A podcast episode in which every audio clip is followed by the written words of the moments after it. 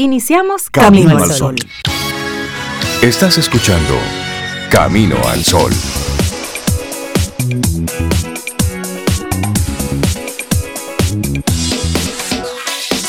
Muy buenos días. ¿Cómo están? Hola. Yo estoy bien. Buenos días, Cintia, Reinaldo, Laurilla y los amigos Camino Sol oyentes. Yo estoy bien, Rey. Muchas gracias por preguntar. Sigo bien. Sí, porque te ves bien, pero es bueno siempre preguntar. Asegurarse. ¿Eh? Sí. Asegurarse, asegurarse. Además, preguntar con la boca, porque siempre estamos intuyendo. No, no, no pregunte. Ella se ve bien. Ella se ve bien. Yo no le pregunto, pero ella se ve bien. No, y que uno pueda tener la confianza de tener la respuesta correcta, porque hay alguien al quien tú le puedes decir con confianza, mira, tú sabes que yo no me siento Hoy bien. no me siento bien. Y eso es importante porque es ahí donde tú consigues la ayuda. Buenos días, Obeida Ramírez, días, Reinaldo Cintia. Infante, Laura Sofía Encarnación y el pueblo dominicano. Ay, cuando Ay, una persona comienza con pueblo Estoy dominicano. aprendiendo con Isaías Medina. eso- Pueblo eso son- dominicano. Aprendiendo a hacer Excepto- discursos. Excepto la versión de Isaías, todas las demás, incluyendo la de Cintia, es sospechosa. Es sospechosa para mí. Practicando, practicando, no sabe. Sí. Sí, sí, no sabe. Bueno, y Mire, y esperamos que estés muy bien tú, Camino al Sol oyente. El tema del día de hoy es parte de lo que estamos haciendo aquí. Claro. Déjate sorprender en el camino. Sí, hombre. Oh, y si yo me vuelvo política, tengo Y que sí. aprender a hacer discursos. Es más, hoy A te saludar. quiero invitar a todos los amigos Camino al Sol oyentes a que se atrevan. Cuando alguien le pregunte a usted, ¿cómo estás? Respóndele con honestidad cómo tú estás en ese momento. Es decir, si estás feliz, que lo digas, estoy feliz, pero si estás triste, que lo digas, hoy estoy triste. Y si no te sientes bien, mira, hoy no me siento bien. Comencemos a responder con honestidad. Vamos a soltar, vamos a poner en un rincón el protocolo de estoy bien, gracias a Dios. No, no, no, diga las cosas como te las Ay, bien, gracias. Muy bien, Sí, gracias. porque mira, esa, esa, esa es una interacción como automática. Sí, automática. Reinaldo, Cintia, ¿cómo están? Bien. Bien, gracias. Bien, gracias. ¿Y tú? ¿Y tú? Exacto. Exactamente. Sí, te devuelvo de inmediato la pelota, como Sí, si fuera un sí, juego sí. de, de ping-pong. Claro. Sí, sí.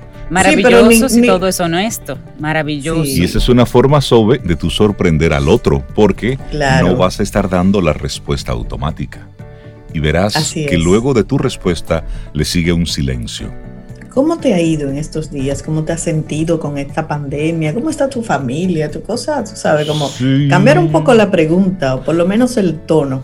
Y la respuesta también, cámbiala Exactamente. un poquitito. Y Esa así, es una invitación para, para procurarnos salud mental.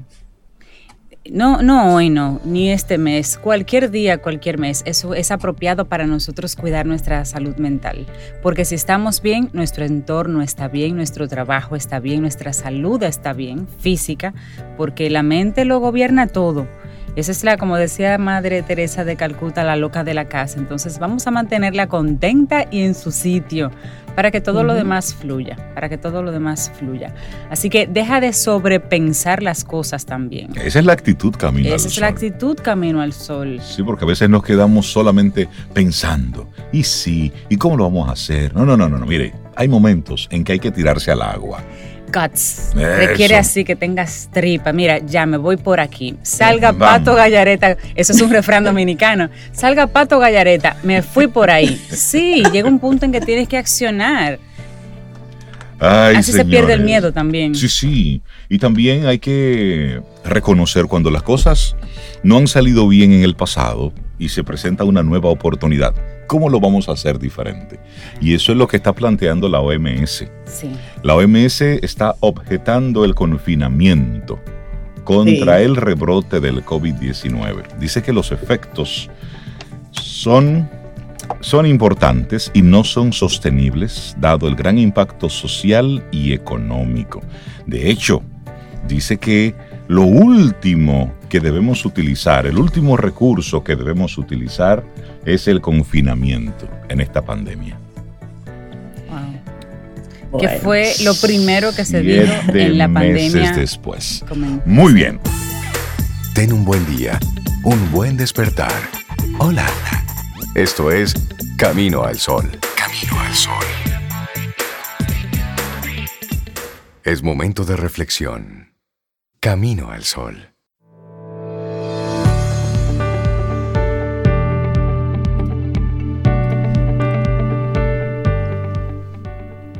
Las luchas que soportamos hoy serán los nuevos, viejos, buenos tiempos de los que nos reiremos mañana. Aaron Lauritsen.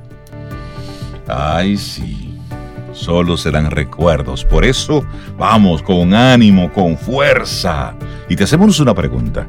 ¿Eres capaz de sorprenderte a ti mismo, a ti misma? Esa es nuestra reflexión para esta mañana. Recuerda que hoy estamos invitándote a que te sorprendas, a que sorprendas a otro, pero sobre todo a que te sorprendas a ti mismo. Y es que con el paso de los años, la vida puede volverse cada vez más rutinaria, incluso aburrida. El mismo horario, la semana para trabajar, las mismas actividades para hacer en el tiempo libre, formas similares de pasar los fines de semana y un largo etcétera. Poco a poco, la monotonía se abre paso y una vez establecida, mm, pocas veces se marcha. Ay, sí. Bueno, y añadir un ápice de emoción, de diversión y sorpresa al día a día es muy beneficioso para nuestra salud mental y nuestra salud emocional. Sorprenderte a ti mismo no es una gran tarea, no es una tarea fácil, pero una pregunta, ajá, ¿y cómo se hace? Bueno, eso es lo que vamos a estar compartiendo acá con esta reflexión. La sorpresa entre la inconsciencia y la pasividad, Cintia. ¿Qué te parece? Ay, sí, porque es que hay personas que a menudo se sienten desbordadas por sus sentimientos y su falta de perspectiva les genera mal humor, abatimiento, pesimismo. Y en el otro extremo, en la otra esquina encontramos a individuos que sí son conscientes de sus emociones, pero entonces se limitan a aceptarlas pasivamente, sin más. Mantienen siempre una actitud de resignación o de indolencia incluso. En mitad de ambos polos, en el camino, en el medio, se encuentra el terreno de las personas que son capaces de sorprenderse a sí mismas. Ahí es que tenemos que tratar de estar, de movernos hasta ahí. Aquellas que basan su vida en la aceptación, en la conciencia y en la dominación de sus sentimientos. Su vida emocional es más rica, son más autónomas y se muestran más seguras de sí mismas. Bueno, la sorprendente, raramente, lo que más sorprende es que eso raro está en tu zona de confort. Eso no es ahí que está. La mejor manera de tú sorprenderte a ti mismo no está en ese lugar tan conocido por ti. Todos tenemos una tendencia natural hacia lo conocido. Por eso, frente a lo desconocido, preferimos aquel terreno en el que nos sentimos cómodos y protegidos. Al no tener nada que nos perturbe, no tenemos la necesidad de salir de él. Sin embargo, para que se produzca desarrollo personal es conveniente romper esa barrera de confortabilidad y ver qué hay más allá. Cada paso que des fuera de tu zona de confort te aportará un nuevo punto de vista del mundo. Por muy pequeño que éste sea, te proporcionará algo diferente, novedoso, atrayente o enriquecedor. Una frase que sale en A Single Man. Autocompadecerme no es algo que me cree ningún tipo de placer. Ay, no, para nada, todo lo contrario. Pero sí hay otras opciones para sorprendernos a nosotros mismos. Y una es que no necesitas realizar prácticas que pongan en riesgo tu salud o tu bienestar físico o psicológico. Que me voy a sorprender y voy a hacer... No, no, no, no es necesario llegar hasta ahí. Simplemente tienes que poner a prueba los límites de tu mente. ¿Por qué? Bueno, la respuesta está en que tu cerebro prefiere ser conservador y mantener sus automatismos y heurísticos. Su máxima es el principio de la economía cognitiva o la ley del mínimo esfuerzo. Tu cerebro no está entrenado para acabar con las barreras preestablecidas y por esta razón, ante la decisión de atreverte o dejar algo tal y como está, tu mente siempre te dará más razones para escoger la opción menos arriesgada y la más fácil, es decir, vas a botear tus ganas de superarte. Por ejemplo, si tu sueño es ser cantante, lo primero que harás será intentar quitártelo de la cabeza. Para ello va a usar. Eso, deja eso, deja eso. ¿Cómo va a ser? Va a ser el ridículo. ¿Qué cantadera? Tú no afinas una nota y así. Bueno, ¿y qué va a usar el cerebro? Bueno, usará todo tipo de excusas. Y ahí va la que estaba mencionando Cintia y algunas, ¿verdad? Eres muy mayor ya, ya sobrepasas esa edad, está inventando de qué cantar.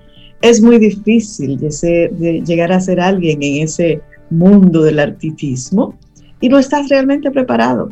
Te vas a decepcionar a ti mismo y ahí el etcétera continúa. Y esto ocurre porque estamos programados para protegernos de los peligros y para mantener un estado de alerta frente a estímulos aversivos. Por ello, entrenar a tu mente consciente en lo positivo es una de las tareas más difíciles, pero sus beneficios compensan el esfuerzo. Otra cosa en la que hay que trabajar, remítete a tu pasado y supéralo. Pregúntate qué es eso que más has deseado desde siempre, aquello de lo que te arrepientes o que no has logrado conseguir. Y lo más importante, busca las razones por las que no has alcanzado esos sueños. ¿Qué te lo ha impedido? Si en la respuesta se encuentra tu actitud o tus prejuicios, entonces es muy factible que con esfuerzo encuentres la manera de sorprenderte a ti mismo. Recuerda que el cerebro opta siempre por la decisión más cómoda. Tu voluntad es la que puede luchar contra el conformismo. Bueno, y vamos aquí a hacerte una invitación. Sube a la pista de baile o arrasa en el karaoke o haz lo que quisiera hacer Sobeida. Espero que pronto lo haga, que es subirse en una mesa a cantar, a bailar. así, a bailar. Bueno, lee un libro en un solo día. Haz una actividad nueva. No sé, vete a algún lugar donde puedas bucear y que no hayan tiburones. eso sería para un alimento exótico, pero ten cuidado. bucear? No, Sobe. Mm, mm, y menos después de ver tantos documentales de tiburones, ¿verdad? Ponte un ropa extravagante, colores que tú no utilices. Hay muchas formas de tú poner a un lado eh, el sentido del ridículo. Sí, atrévete a eso. Deja Hacer ridículo en un momento. atrévete, total. Deja a un lado los pensamientos de yo nunca haría eso. ¿Qué pensarían de mí? Y esas etiquetas que nos vamos colocando. Si quieres que algo cambie, hazlo tú de manera diferente. Prueba a realizar actividades que te diviertan, que te motiven y que te suban el ánimo. Es posible que lo mejor aún esté por llegar. Si te avergüenzas o te preocupas en exceso por el que dirán, vuelves al inicio del primer problema mantenerte en la zona de confort. Y esto simplemente paraliza tus esfuerzos por sorprenderte a ti mismo. Sí, mira, y hay otra que me encanta y es volver a la infancia. Esa es muy linda. Los niños tienen una capacidad envidiable de sorprenderse por casi cualquier cosa. Todo le llama la atención, pero su inocencia y sus ganas de explorar van disminuyendo. Ay, tú, a medida que vamos creciendo, eso va desapareciendo. Sin embargo, siempre es posible invocar al niño que llevamos dentro para redescubrirnos. De hecho, cuando somos pequeños y nos dan a elegir entre muchos juguetes, solemos escoger aquel que realmente nos encanta. Nuestra elección no está sometida a influencias externas o intereses de ningún tipo. Por lo tanto, si quieres dejarte sorprender, echa a un lado tus prejuicios, tus ataduras, tus obsesiones, tus tabúes y recupera, recupera esos momentos de la infancia. Qué bonito, ¿eh? Bueno, y para concluir, siguiendo haciendo ese llamado así, atrévete a pensar, permítete sorprenderte a ti mismo, deja volar tu imaginación y visualízate en cualquier otro lugar del mundo o del país. Crea la vida que quieres y no la que te impongan. Deja que la geometría de tu conciencia se desmorone por un instante, desbarátala, sé creativo, innova, todo lo que no esté inventado es susceptible de estarlo creando alguien en este momento. Y puede ser tú. Y volver, no temas hacer el ridículo. Recuerda, el otro está en su mundo también tratando de ser ridículo. Olvídate de eso. Cada quien está en lo suyo. Y si hay algo que alguien que está perdiendo el tiempo observando lo que tú estás haciendo, solamente Vuelve a reescuchar lo que acabo de decir. Alguien está perdiendo su tiempo viendo lo que tú estás haciendo. Y la vida hay que vivirla. Y tú decides, ¿eres un espectador de lo que otros están haciendo, gozando y disfrutando? ¿O tú quieres asumir y disfrutar y hacer tú? Es una pregunta que la respuesta solamente la tienes tú. yo voy a pensar a ver en cuáles cuáles acciones yo pudiera hacer para sorprenderme a mí misma. Sí, eso es un voy a regalo. Pensar, voy a pensar. Eso es un regalo. muchísimas. Voy a hacer Seguimos nosotros con música. Sara Clemente, psicóloga y máster en psicología general sanitaria, es la autora de esta reflexión que te compartimos en el día de hoy, que básicamente lo que dice es, ¿eres capaz de sorprenderte a ti mismo? Di que sí, di que sí, tienes todo el día para pensarlo. Y, y haz la lista ahí de lo que vas a hacer para sorprenderte. Sí. Escríbenos 849-785-1110. Es nuestro número de WhatsApp. Camino al camino, al camino al sol. Vida. Música. Noticia. Entretenimiento. Camino al sol.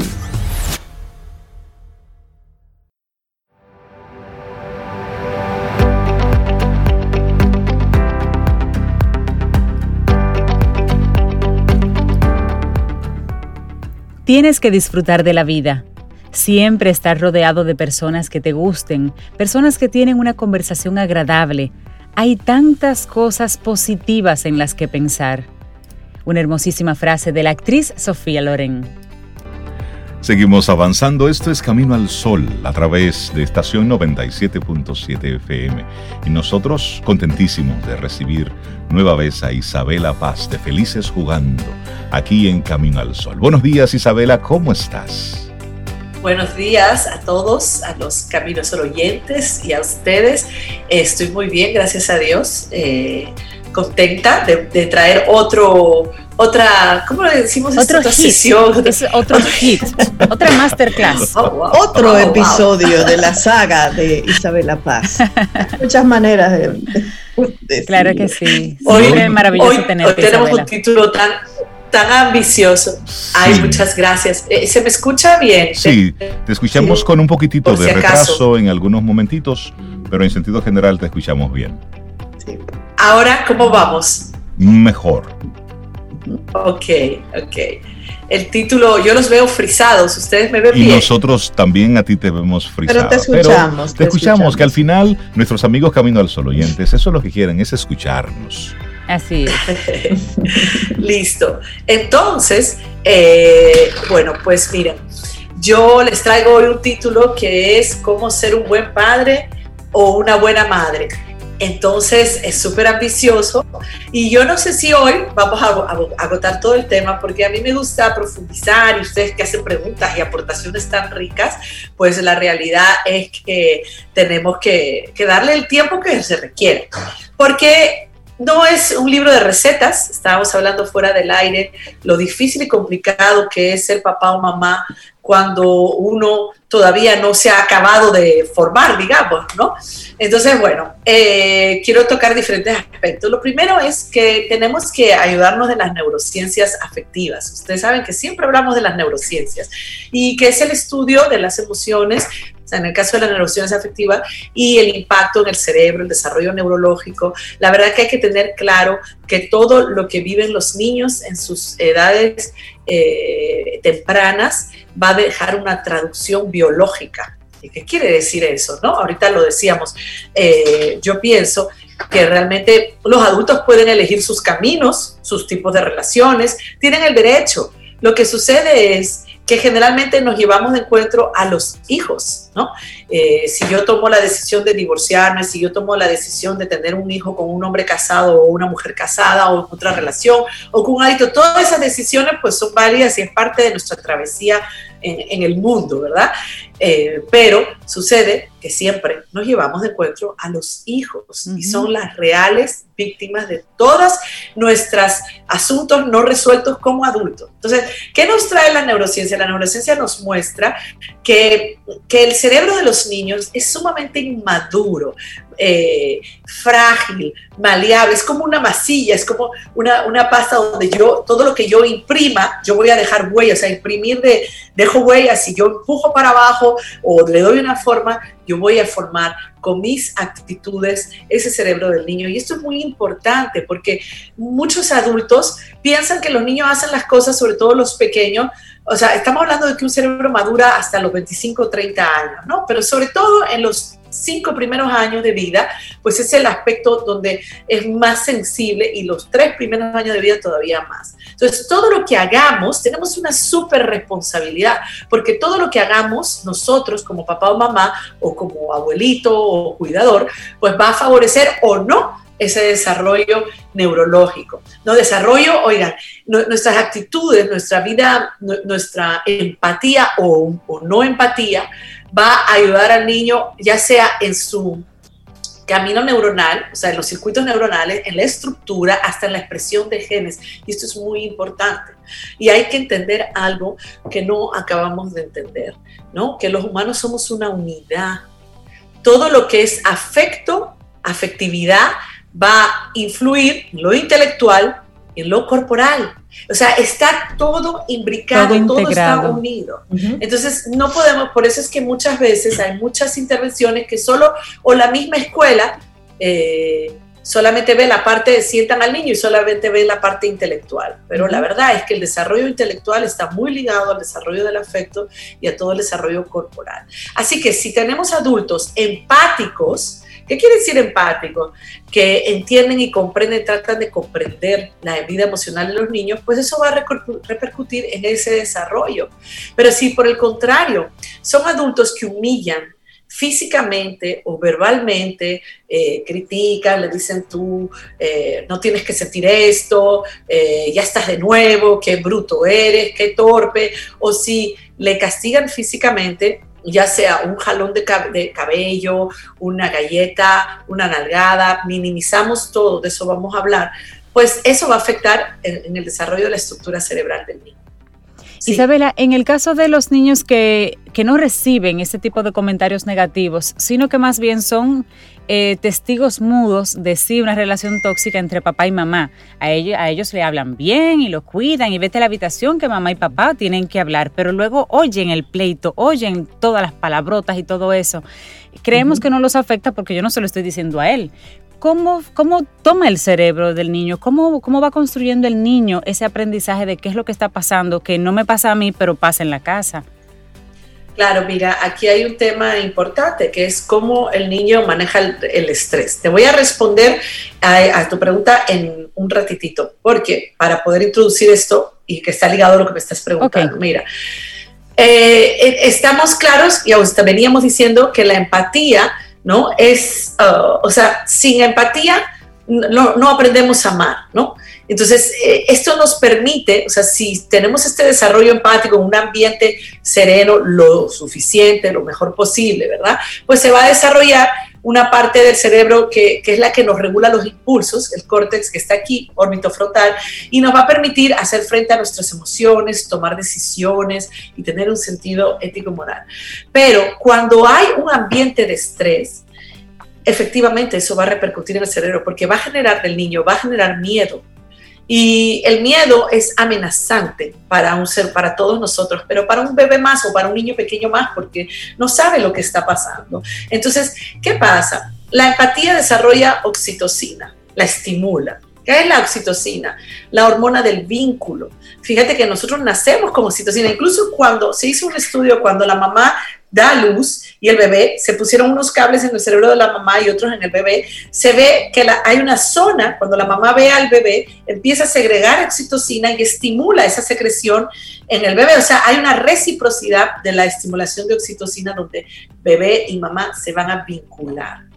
Eso, sí, eso es súper bonito porque, eh, como les digo, eh, todo lo biológico tiene una repercusión en lo psicológico y viceversa. Entonces, cuando hay eh, miedo, cuando hay negligencia, maltrato, gritos, humillaciones, eh, no responsividad, ¿qué quiere decir eso? No respondo. Entonces el cerebro del niño lo va a interpretar como una amenaza y para esas edades eso es la muerte. Entonces, ese empieza el estrés, la amenaza, libera el estrés y eso eh, libera el cortisol que todos sabemos. Pero ¿qué pasa? El cortisol bloquea la oxitocina. Y la oxitocina es la que, la que genera la dopamina, la serotonina, o sea, las hormonas del bienestar. Entonces, cuando en edades tempranas se ha vivido, justamente estoy escribiendo un post, ustedes saben que tengo mi proyecto personal en en el Instagram también, no solo Felices Jugando, sino Isabela Paz G. Y estoy terminando un, un post, empezando a escribirlo, sobre esta yo-yo emocional.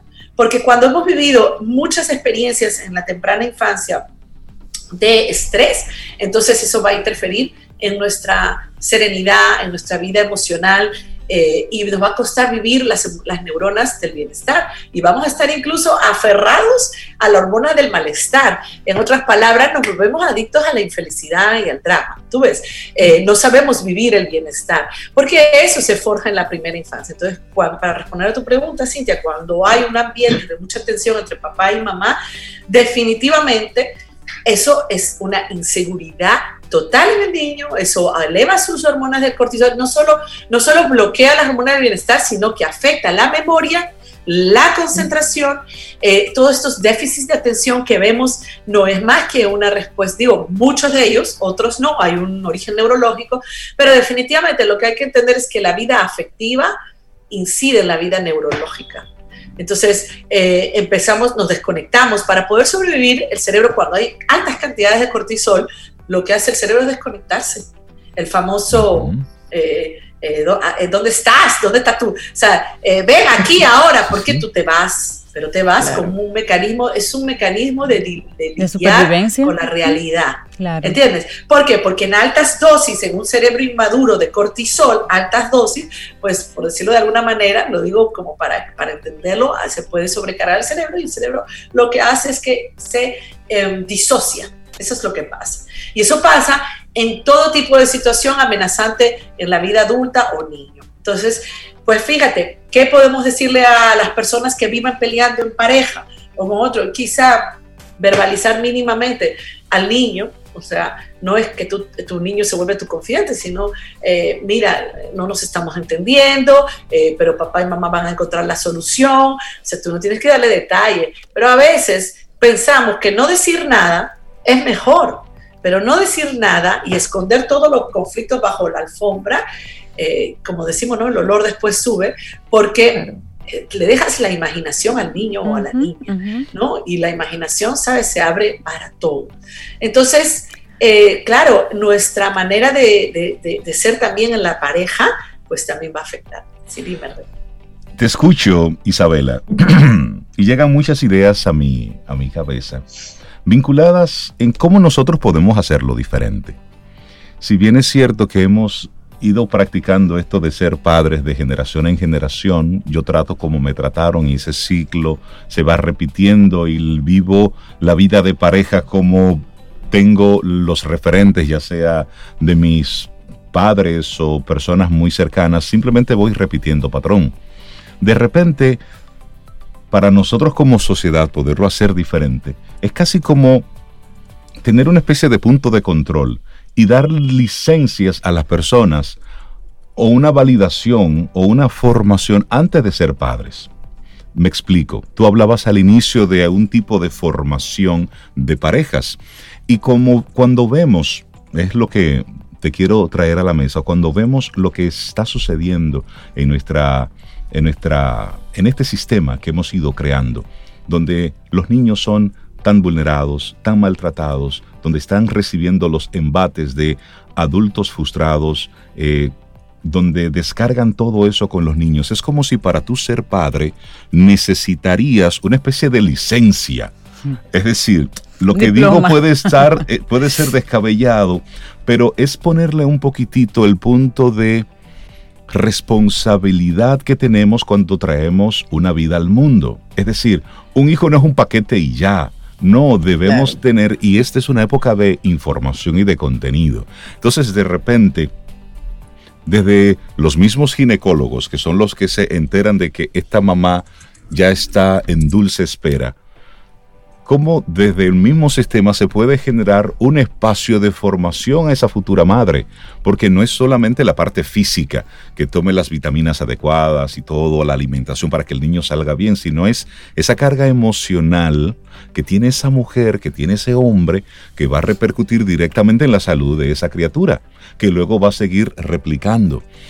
Sé que puede parecer descabellado, pero como sistema, y esto es ponerlo ya como sistema de salud pública, vemos que los niños son los vulnerados. ¿Y qué es lo que está fallando? Cómo los padres estamos tratando a nuestros hijos. Y sí, antes no había escuela para padres, pero ahora sí las hay. Ahora sí hay información, ahora sí hay contenido, Isabela. Claro. Si no, yo estoy totalmente de acuerdo con lo que estás diciendo. O sea, totalmente, mira, eh, los no hay nada más difícil que educar un niño o una niña. No hay nada más eh, complejo, complicado, desolador, angustiante. Tú metes la pata, tú te culpabilizas.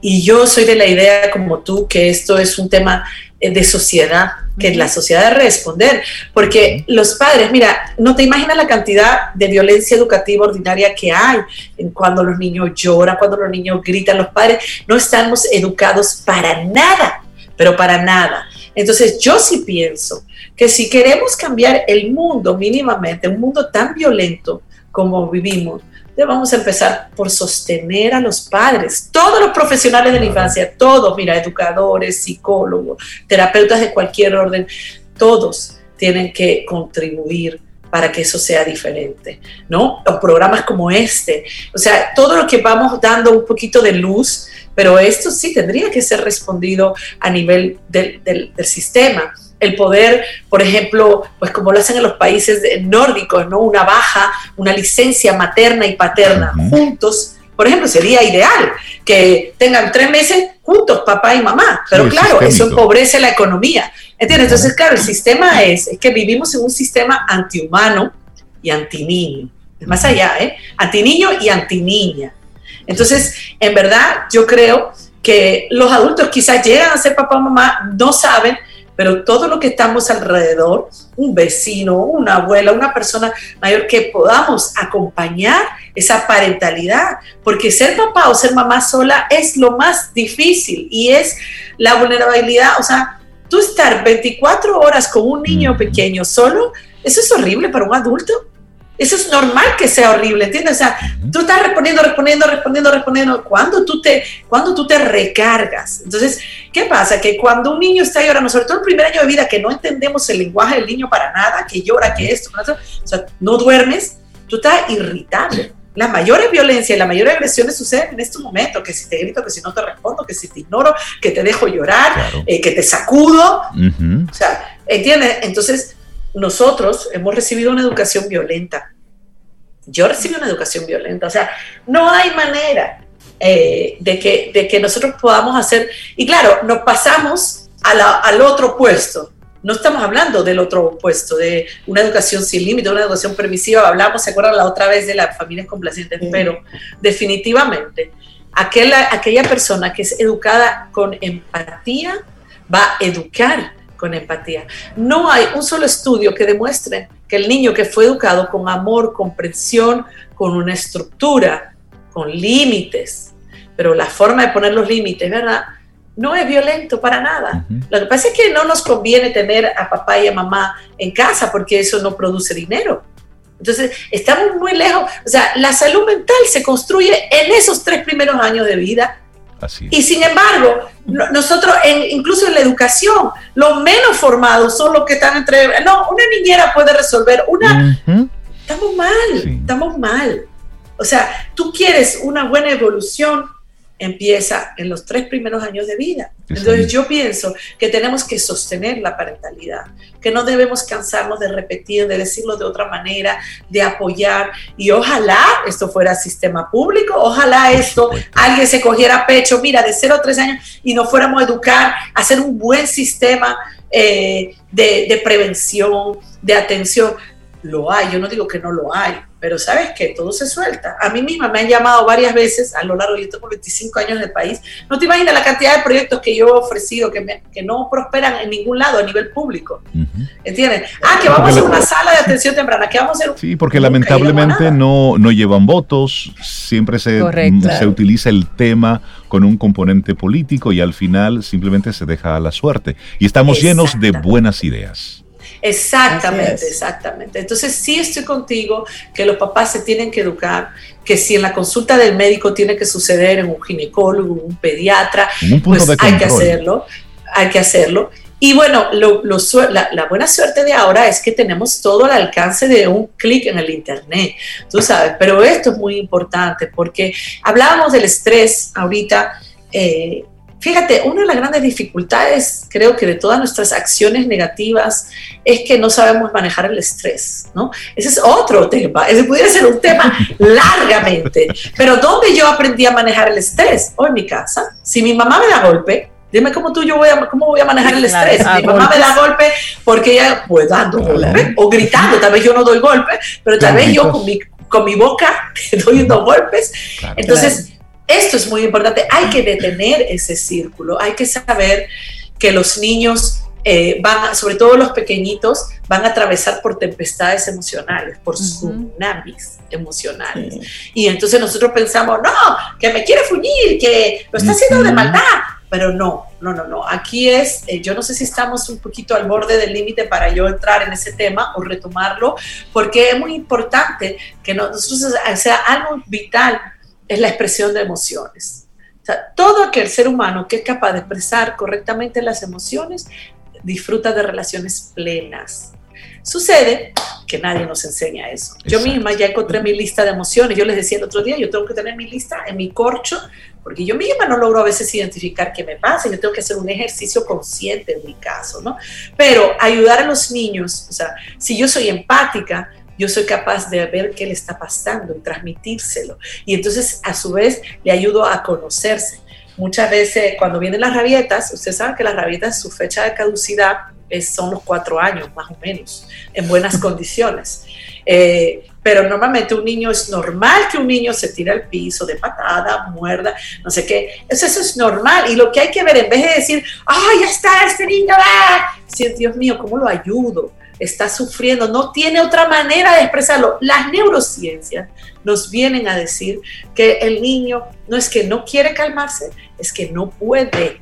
Y si yo entiendo que el niño pequeño no puede calmarse solo, cambia completamente mi hacer porque aquí el que está siendo víctima de su propia tempestad es el niño. ¿Cómo yo lo ayudo? ¿Qué hacemos los adultos, sin embargo? Ah, déjalo, que se cae una pela. No, pues todo eso. Malcriado. Todo eso son gestos de maltrato. ¿Cuánto tenemos que aprender? claro, claro. Nosotros hemos tenido una educación de que los niños son salvajes y sí, yo les voy a decir algo, o sea, las neurociencias nos lo dicen, el mundo de los niños neurológicos es muy primitivo, es, es un mundo de supervivencia, de supervivencia realmente, o sea, lo que está más maduro es el cerebro arcaico, el cerebro primitivo, que es el, que, eh, el que es puro instinto, claro, el que es instintivo. Ahora bien, nosotros no podemos seguir pensando que al niño lo tenemos que domesticar, que lo tenemos que... Eh, Educar. sí, domesticar, domesticar. Porque Esa es la palabra. sí, vean, esto no, no. El niño es un ser de emociones, de expresión.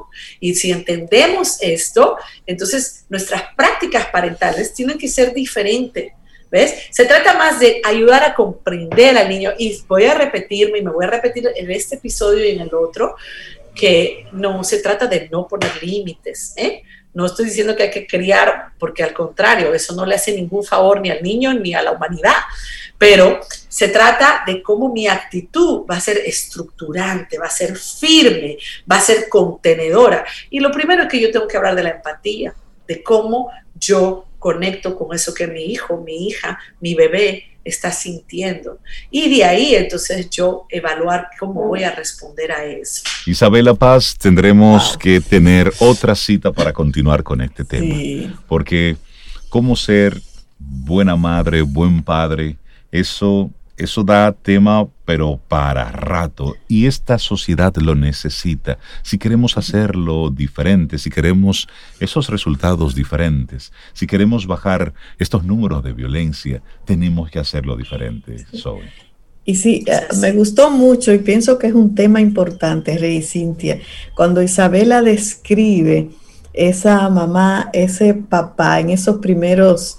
años de vida del niño, sobre todo el primer año, cuando se desespera, que, Isabela lo describió muy bien, que lo sacude, porque es un estado también para la mamá en este caso difícil. Entonces, ver Isabela tal vez en un próximo tema, ese primer año y esas acciones, esa conducta que como madre, como padre, serían las más sanas, porque normalmente lo que dibujamos es ese primer año de mi bebé bonito, lo romántico. De las fotos bonitas, artísticas. y no, señores, como lo describió Isabela, es muy difícil, muy difícil. Bueno, me gusta, lo vamos a desarrollar en el próximo Lamentablemente nosotros eh, vimos como en la prensa hace unos días una, una historia muy triste de una, de una madre que eh, lleva al niño a la clínica. El niño, la, bebita o el bebito tenía tres costillas rotas, una pierna rota. El niño murió. Y fue maltrato. Maltrato. fue maltrato. Maltrato. ¿Qué, ¿Qué estaba pasando por la cabeza de esa madre? Bueno, eso es un tema de salud pública. Otro tema que te pongo en la mesa, Isabela, para otra intervención.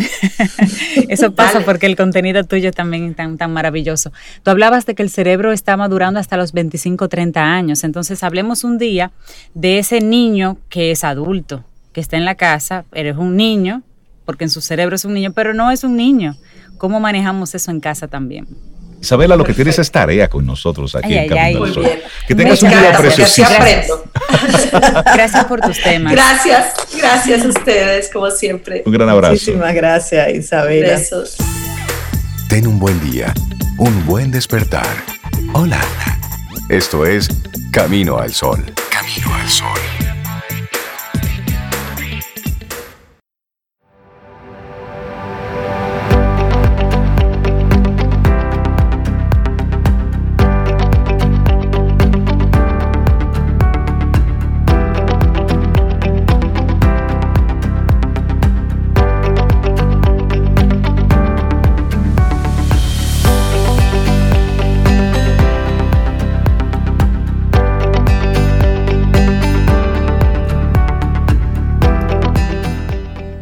Los retos de la vida no están ahí para paralizarte, sino para ayudarte a descubrir quién eres.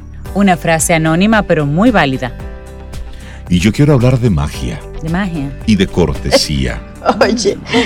Sí, o mejor vamos a, conectar una Mira cómo sería eso, como, por favor, por favor, haga aparecer un conejo.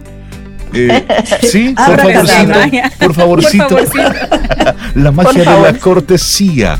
De eso estaremos hablando con María Eugenia Ríos Lamas de Nueva Acrópolis. Buenos días, ¿cómo estás? Muy buenos días. Mágicamente estoy aquí con usted. pero ella, está como tú, hasta con sus manos aplicando esas acciones mágicas. Buenos días, Eugenia. buenos días. Gracias por el pase mágico que me acaban de dar. Muchísimas gracias. Muy buenos días. Muy buenos, días. La magia de la cortesía es eso. Buenos días, buenas tardes. ¿Cómo estás? ¿Cómo te sientes? Sí, ya ves, ya ven, ya ven. Eh, miren que son rituales, ¿verdad? Estos son rituales, otro tipo de rituales, pero son rituales muy necesarios. Vamos a empezar, yo creo que cuando encontramos el origen de la cortesía, la forma como ha cambiado, cómo hemos llegado hasta el día de hoy, vamos a ir, a ir comprendiendo la necesidad de esta magia porque le he puesto magia porque la cortesía cambiaría nuestras relaciones interpersonales, nuestras relaciones humanas, las relaciones con nosotros mismos. Y bueno, y con todo lo que nos rodea. Ah, tendríamos un trato, un manejo adecuado, un trato adecuado. Y no tendríamos que eh, hablar de servicio al cliente interno, servicio al cliente externo, porque realmente la cortesía es natural está ya incorporado en nosotros a través de nuestra educación, formación, modelos que tenemos en la vida, que tenemos en casa. Entonces, ¿de dónde viene la palabra cortesía? Viene de la corte, de la corte, de esos lugares donde se reunían personas distinguidas. Luego personas profesionales, artistas, toda, toda esa gente que estaba, que era la creme, creme de la sociedad. Bueno, y por eso decía, estas son eh, protocolos, palabras de la corte y estas relaciones entre personas eran muy importantes. El pueblo, como decir, al pueblo no le llegaba estos hábitos, solamente le, le llegaba históricamente, bien, por referencia de la corte. Pero estas costumbres luego fueron tomando, se fueron tomando como si fueran falsas, como si fueran eh, mentiras, maquillaje, nada más de la corte. Y cuando la gente salía, se convertía en otra persona, más o menos. Entonces se fue deteriorando con los años y se deformó. Y ahora pues la cortesía se ha tergiversado y se ha olvidado por completo. Esas buenas costumbres, ese saludo, ese gracias, ese por favor, hemos llegado que hay que volver a enseñar a la gente. Incluso cuando uno sube al ascensor y uno le dice, buenos días señor, por favor al piso 5, la gente te queda mirando como que, oye, qué fina. Acaba de decir, buenos días señor, por favor al piso. Qué fina. qué fina. Yo me acuerdo, extraño en este mundo. Yo me acuerdo que una vez entré y entonces hasta el mismo ascensorista me dijo, la señora fina que pase primero. Ah. Oye. Es que no estamos acostumbrados, perdimos esa ah. costumbre. Pero en ese, en ese corre-corre, en ese afán, en esa sociedad de consumo, hemos consumido, diría así, hemos consumido hasta nuestro lenguaje, nuestra educación y en lugar de usarla, la hemos consumido. No sé si me dejo entender esas dos, esos dos conceptos, lo hemos consumido. Entonces, la cortesía que significa generosidad, amor, más allá de clases sociales, etnia, eh, género, nacionalidad. Es una forma sencilla y natural de poder comunicarnos a través de rituales, vamos a decir rituales, como hemos dicho el saludo, que es uno de esos. Pero ¿cuál es la fuerza de origen de la cortesía? La fuerza de la voluntad. Increíble, pero la fuerza de la voluntad, hay dos herramientas, la voluntad y el estado de conciencia, porque todo depende de nuestro estado de conciencia para poder así conectarnos con otra gente. Tenemos que luchar contra la adversidad, contra el mal humor, eh, contra las, el lenguaje inapropiado, burdo, tosco, actitudes, ¿cómo te diría yo? Burdas también, ¿no? Actitudes burdas. Todo eso tenemos que luchar para poder habituarnos a expresarnos de una forma natural y que sea propio y que sea único, sea original, sea de cada uno de nosotros cuando se usaba en la antigüedad, vamos a decir, en las cortes, en la época del romanticismo, decían un lenguaje muy elegante, eh, una forma muy elegante de hablar.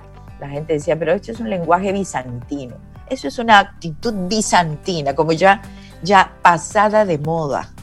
Y hmm. claro, ha llegado a nuestros días que hoy tenemos que explicar servicio al cliente, haya una, tengamos una cortesía telefónica, una cortesía cara a cara, Señor, una cantidad de normas que son de sentido común, que son básicamente de sentido común.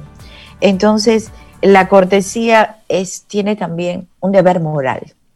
¿Por qué es un deber moral? Porque yo diría a una frase muy coloquial, al mal tiempo, buena cara.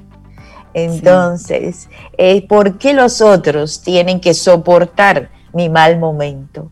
¿Por qué la gente que, este, que convive conmigo tiene que, entre comillas, aguantarme mi mal carácter, mi mal humor? Entonces necesito hacer un cambio y es por eso que requiere de fuerza de voluntad, requiere de un estado de conciencia he puesto la magia de la cortesía porque en estos rituales, me acuerdo que en una reunión anterior de Camino al Sol, hablamos de rituales en lo espiritual. Sí, sí. Pero también, miren, encontré rituales y el valor que tienen estos rituales naturales de la cortesía. El valor que tienen, el ceder el paso. Bueno, ahora cuando a uno le abren la puerta, la verdad que uno efectivamente se queda asombrado y dice, oh, oh, qué caballerosidad, ¿no? Y algunas damas, cuando alguien le abre la puerta, le dice, ay, no seas tonto porque me abre la puerta. Oye, eh, eh, esto es increíble. Le dejamos la posibilidad que sean corteses, que haya caballerosidad o no amabilidad. Amabilidad entre nosotros. María Eugenia, te escucho hablar y recuerdo la ocasión en la que el dueño de una empresa llega a su espacio de trabajo. Y como todos los días, él entra por la puerta y dice buenos días. Y sigue caminando. Dice el buenos días y sigue caminando. y recibe por respuesta el silencio. Oh, oh. Y siempre era así. Él decía, buenos días, ta, ta, ta, ta, ta. Y siempre había un silencio, porque estaba todo el mundo, era un espacio amplio de trabajo, cada quien en lo suyo, pero él se paraba y desde que abría la puerta decía, buenos días. Hasta un día que él llegó y la respuesta volvió a ser el silencio. Y él dijo, pero venga acá. Y se pronunció y dijo, cada día yo vengo, saludo, digo buenos días y ni uno de ustedes es capaz de devolverme el saludo. Y es así que se trabaja en esta empresa. Y entonces dio una mini conferencia sobre la cortesía. La cortesía. A partir de ese momento ya sabes lo que sucedió, ¿verdad? Por supuesto, ya, me lo imagino. Ya él no tenía boca para devolver saludos, porque todo el mundo, buenos días señor, ¿cómo está usted? Claro, Pero ese llamado a la atención, porque también a veces no, no somos conscientes y damos el saludo en automático y el otro como ya es un ruido blanco y no percibo lo que está sucediendo. Es detenernos un día y hacer, poner ahí un asterisco, sorprender al entorno. Sorprender al entorno, porque no se lo imagina, no se lo imagina un señor, un vigilante, que uno le esté saludando. No se lo imagina. Porque claro, como es un vigilante, todos pasamos de largo y no hay que saludarlo. Entonces, e, esa es una cosa eh, muy sencilla lo que estamos diciendo, pero es complicada. Muy complicada. No estás, es difícil para que, para que, para que haya esa, esa conciencia de necesidad de la cortesía. E incluso yo diría que la cortesía nos ayudaría a la convivencia. Fundamental, es la herramienta fundamental para el arte de vivir y saber vivir y dejar vivir también. y dejar vivir. Mario Eugenia, es como si uno tuviera que tener una especie de eh, una clase flash de cortesía trata a todo el mundo como visita. Punto. Tu mamá está en tu casa. Trátala como visita, es de confianza, es tu mamá, pero es de visita. Trata a tu hijo como una visita, como vimos un caso, porque es una visita en tu vida y en tu casa. A los 20 años, a los 21 años se va, ya esa visita se, va, para otro sitio.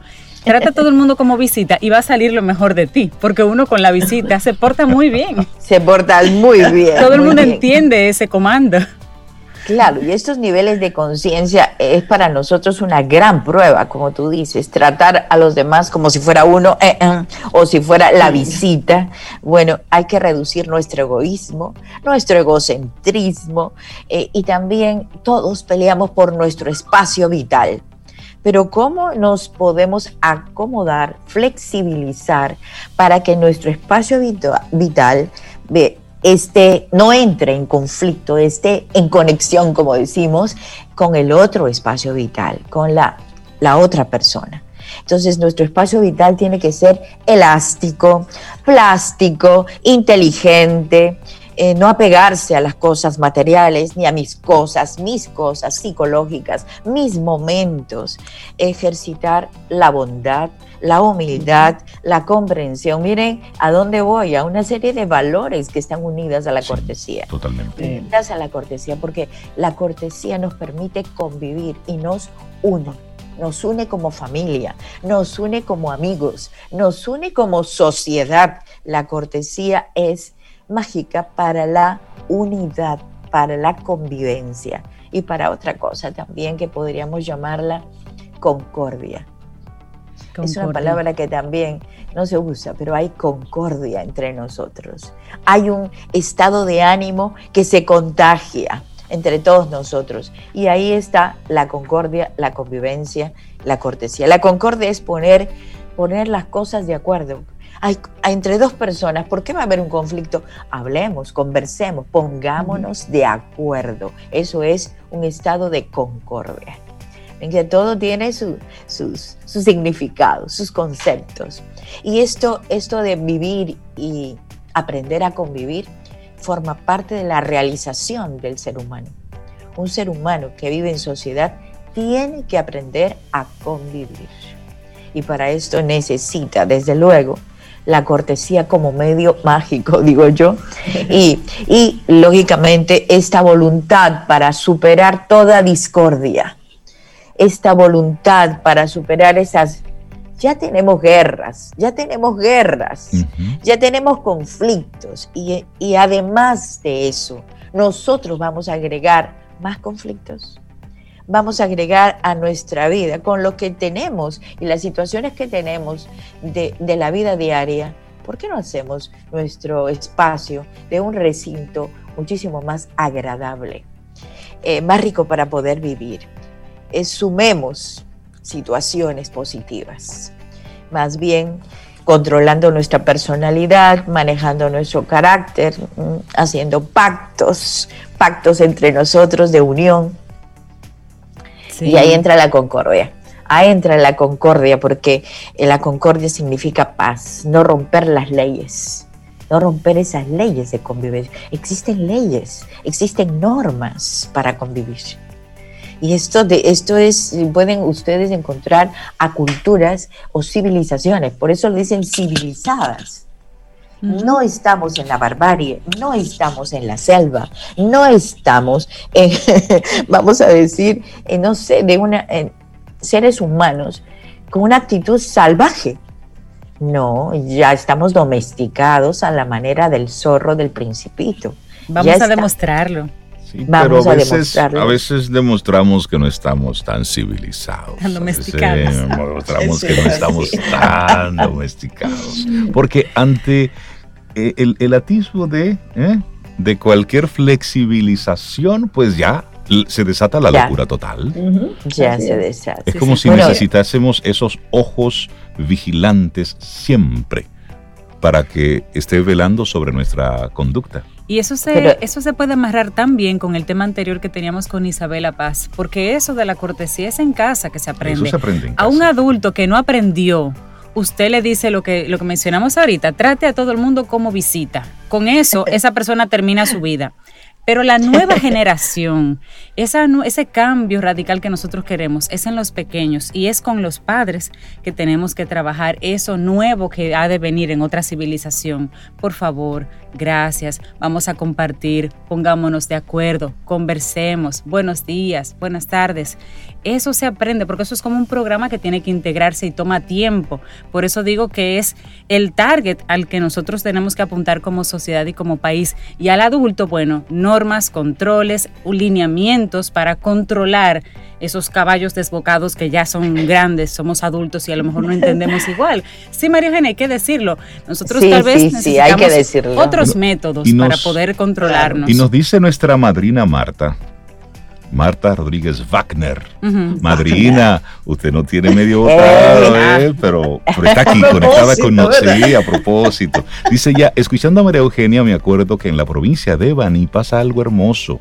En todas partes, calle, bancos, restaurantes, la gente entra al entrar, saluda a todos y todo el mundo da respuesta con una sonrisa en sus caras. Oh, qué bien. ay, queremos ir a Baní. Todavía, todavía en las provincias hay esas cosas. Genial, eso todavía no se ha perdido, menos mal. Y hay gente también aquí en la ciudad. Por supuesto, y hay espacios donde eso. Claro. no estamos generalizando. Y el tema es precisamente para, para volver a encender la llama de la cortesía, de la amabilidad. Porque también, inclusive esto aplica para, para la comunicación instantánea que tenemos. es decir, si usted va a hablar por, primera vez con una persona en el día, buenos días. Es decir, buenos días y luego siga con lo demás. Pero ese de tomar un teléfono y como continuar una conversación que inició hace tres semanas y tú seguirla como si nada. No, no, no, momento chequea tu correo que te mandé algo. Eh, no. Buenos días. Exacto. yo, se lo, yo se lo, pongo, es decir, buenos días. Yo se lo pongo. Ah, yo también. Y hasta que no me responden el saludo, yo no sigo la conversación. Eso está muy bien, muy y es simplemente para hacerle ver a esa persona que esa velocidad no, tiene por qué, eh, digamos, acortar el proceso de la cortesía. Por supuesto. Por supuesto. Eso, eso no lo quita. Eso es, no lo quita. Esos son esos son hábitos, vamos a decir, son, es el respeto, otro valor que incorporamos ahí, el respeto, que es valor moral que tiene la cortesía, el valor cívico que tiene, el valor mm, cívico con respeto a todo, a los símbolos patrios, por ejemplo, al himno. A mí me encanta. Hay un colegio muy cerca de aquí y cuando tocan el himno, perdón, cuando tocan el himno, no es cortés, mi perro todavía, ¿se dan cuenta? todavía no está en esa. hay que educarlo. hay que educarlo. Pero te gusta el, colegio cuando toca el himno. El colegio, cuando voy al colegio, entonces tocan el himno. Y emociona, a mí me encanta, y me tengo que parar. Tori y yo nos paramos y comienza, nos paramos porque están tocando el himno de República claro. Dominicana. Claro. hay algunos carros que se paran, gente que se para, bueno, todos en posición. A mí me fascina eso. Sí, y los, los ritos, los ritos son importantes, marcan una civilización, marcan ese estar en estar de acuerdos en que hay una serie de normas y de elementos para evitar que nos comamos los unos a los otros. María Eugenia, conversar contigo siempre es una delicia. Muchísimas gracias por invitarnos a conectar con la magia de la cortesía. De la cortesía y siempre sonreír y siempre ser gentil al hablar, al escuchar, en la puntualidad. Eh, lo que uno promete lo cumple. por favor, muchas gracias. Para mí ha sido un placer estar con todos ustedes. Qué cosa tan linda. Manu, que tengas una excelente día. Muchísimas gracias. Muchísimas gracias, Nueva Acrópolis. Mañana tenemos una actividad. Entonces, es nada menos que inteligencia emocional. Nos encuentran en acropolis.org.do para que se inscriban. Muchísimas gracias un fuerte abrazo. Cuídense todos. Otro para ti. Un gran abrazo. Gracias, Gracias. Y esperamos que hayas disfrutado del contenido del día de hoy. Recuerda nuestras vías para mantenernos en contacto. Hola arroba caminoalsol.do. Visita nuestra web y amplía más de nuestro contenido. Caminoalsol.do. Hasta, una, próxima, edición. Y pásala bien.